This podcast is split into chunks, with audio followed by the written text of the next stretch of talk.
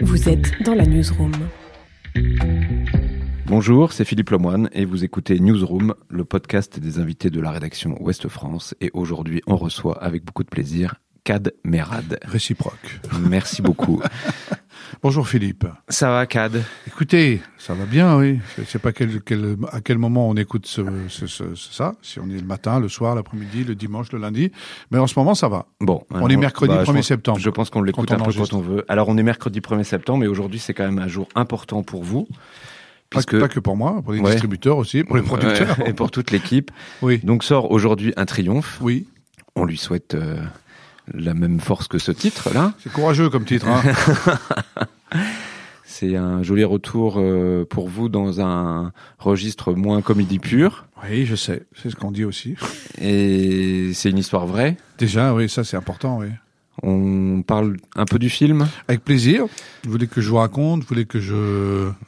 un petit pitch. Oui, alors euh, c'est toujours difficile de pitcher. Alors comme c'est une histoire vraie et qu'il y a une fin inattendue, je vais pas aller jusqu'au bout, mais Ah ce bah, que je peux pas. vous raconter, ce que je peux vous dire, c'est que c'est l'histoire d'un acteur euh, de province dans la région de Lyon, qui habite à Lyon d'ailleurs, et qui euh, court un peu les cachets comme il peut euh, entre les séminaires d'entreprise, euh, les petits boulots à droite à gauche. C'est un acteur qui a besoin de travailler, qui a besoin de vivre, qui a besoin de faire ses heures, qui a besoin de, de travailler, de manger, comme on dit.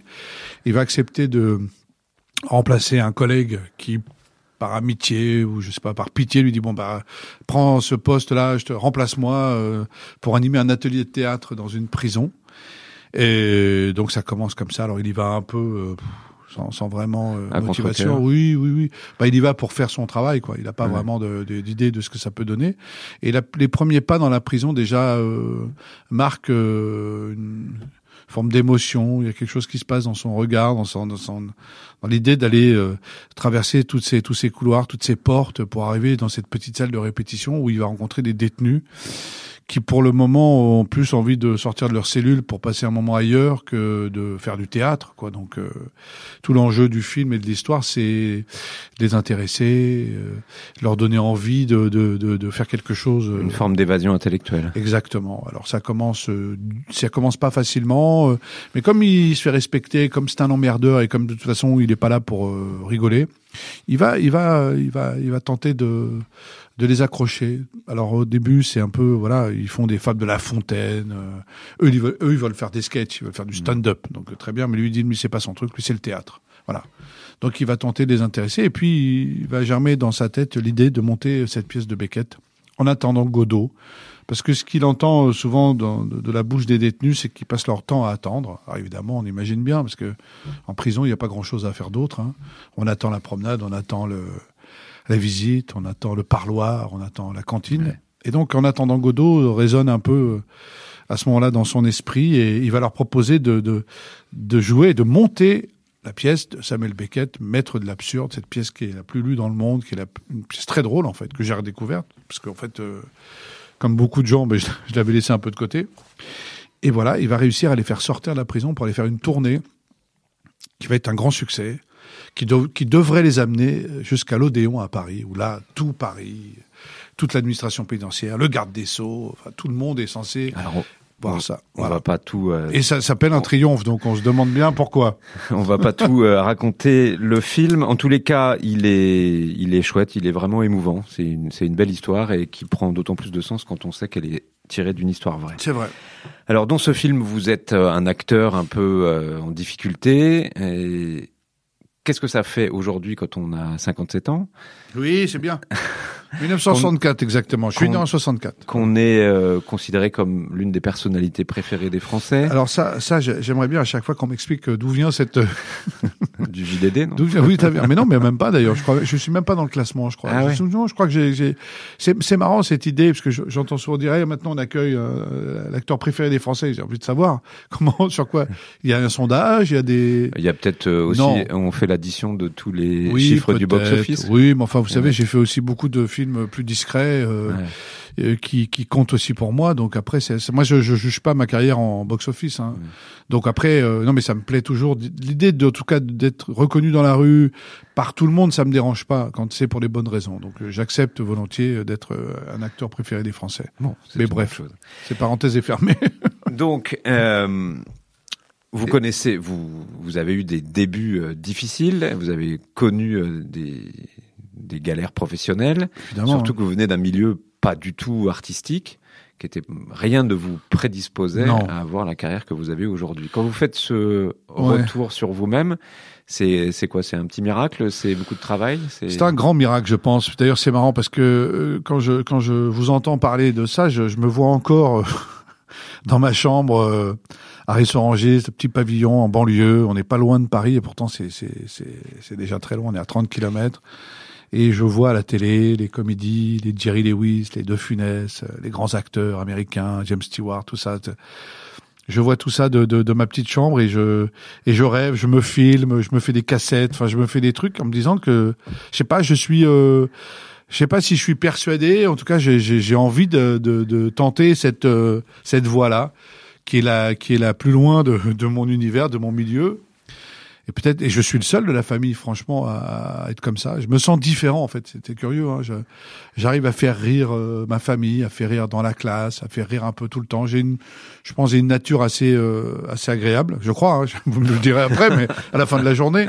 Mais surtout, j'ai, j'ai vraiment toujours envie de prendre le, le côté, euh, côté drôle de l'histoire, toujours. Et je ne sais pas d'où ça vient. Et évidemment, je, je me vois encore en train de, de, de m'amuser à faire des, des discours si j'avais un César ou de, voilà, je me, ouais, Ouais, ouais, ouais, non, ça va loin, moi. Ouais, ça va loin. Ouais, ouais j'étais seul hein, à ce moment-là dans ma tête, mais j'avais envie, quoi. J'avais envie de, vous savez, j'avais envie surtout d'être acteur. J'avais pas envie d'être cadmérade. vous voyez ce que je veux dire? Je voulais Mm. moi faire mon métier, rencontrer des d'autres acteurs, jouer des rôles, faire du théâtre. Moi, d'abord, c'est le théâtre d'abord qui m'a qui m'a attiré en premier, parce que c'est la seule chose qu'on peut faire euh, assez facilement quand même. Hmm.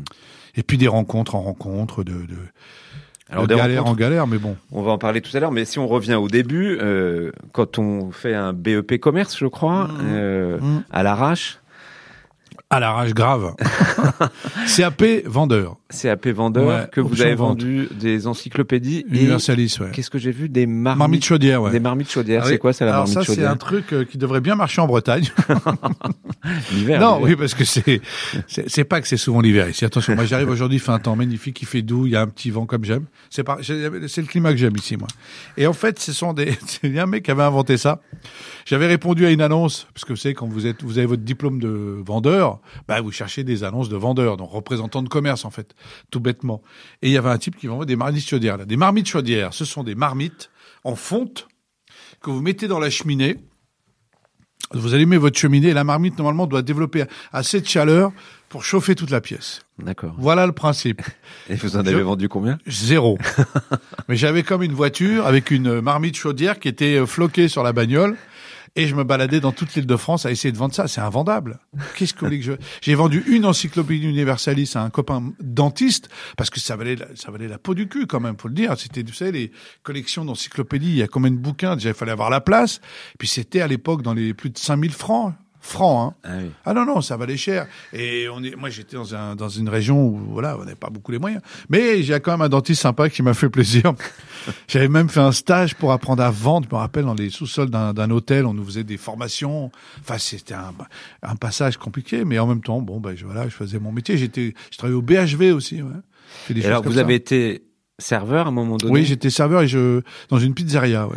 Ouais. Et vous avez entendu parler d'une émission de... d'un casting pour aller casting. chercher des, des animateurs sur euh, Oui FM, qui était une radio euh, à l'époque locale euh, à Paris, qui était une radio rock, vraiment au, dé- au début même rock très alternatif, très très pointu, qui a été racheté après par euh, Virgin ou je sais plus quel groupe, un grand groupe euh, de radio.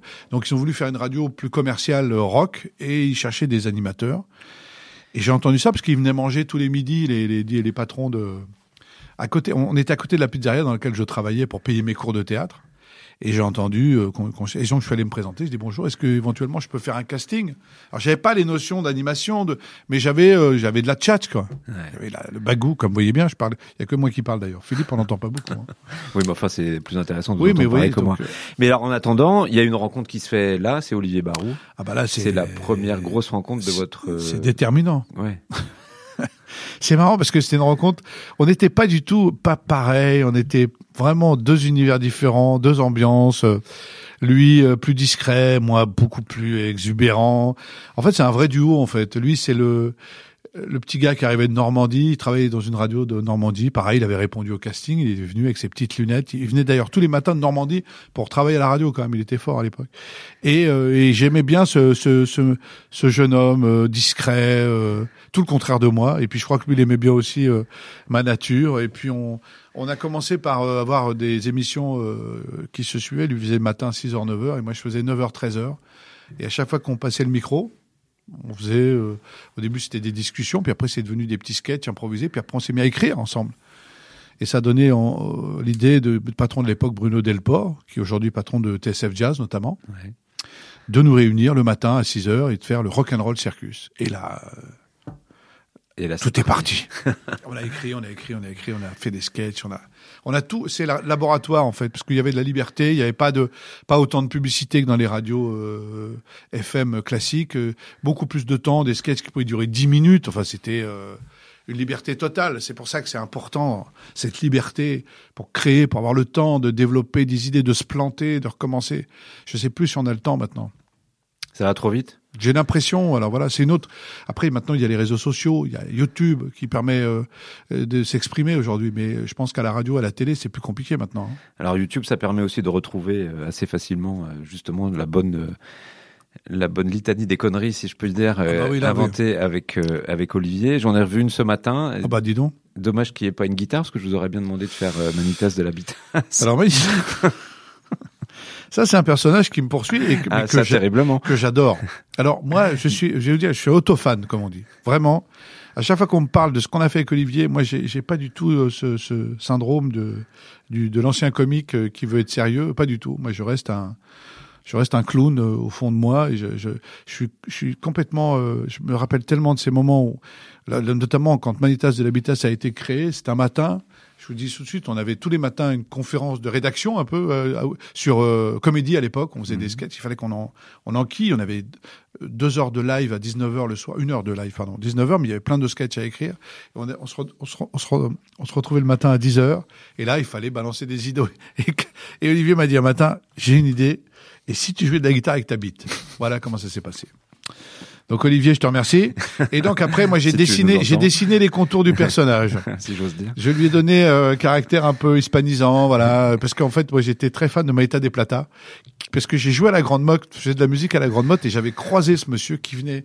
Je fais, je fais de la digression, mais c'est c'est ma spécialité. hein. Vous allez vous retrouver après. Tous les soirs, il venait nous voir avec son grand costume blanc magnifique et sa guitare et sa grande canne, et Maïta des Plata venait jouer avec nous euh, ce soir-là. Je me rappelle très bien. Il faisait du flamenco. Et quand on a créé Manitas de l'Habitas, c'était une, forme d'hommage, de, de voilà, c'était marrant d'imaginer ce, ce, ce musicien, voilà, plutôt que ce soit un musicien classique, c'était un musicien qui faisait plutôt du flamenco avec sa Sa main. sa quiquette, comme dit euh, Daniel Auteuil, sa quiquette.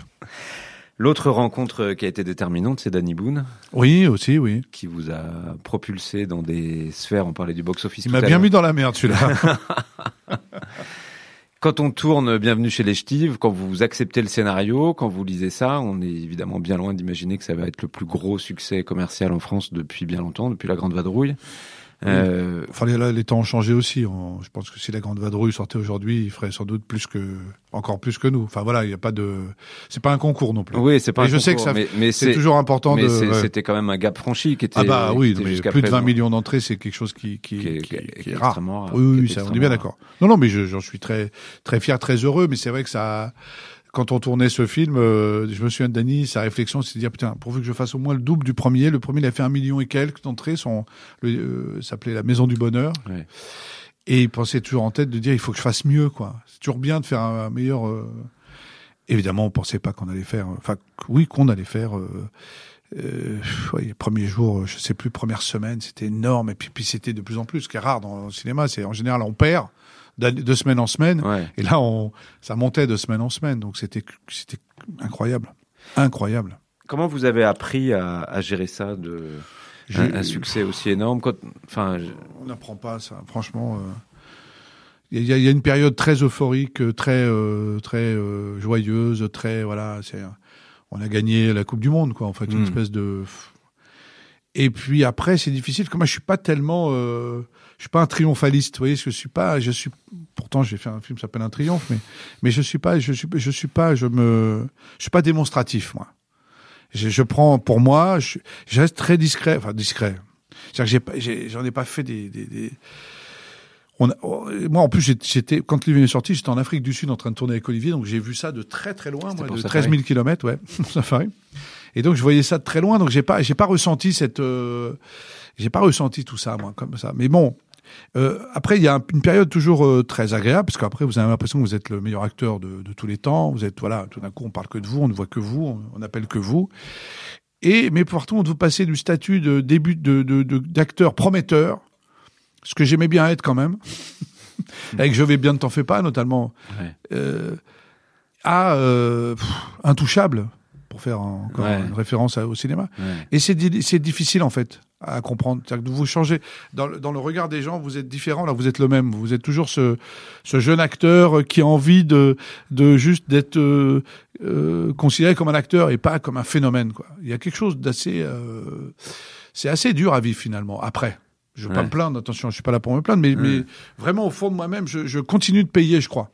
Encore aujourd'hui, C'est- c'est-à-dire qu'il y a, a plus de, il y a plus de place après à, à la- on n'a plus le droit de faire d'erreurs. Alors que quand on fait du cinéma, la curiosité nous amène sur d'autres films, sur d'autres sujets qui sont plus difficiles. À... Un triomphe, c'est pas un film facile.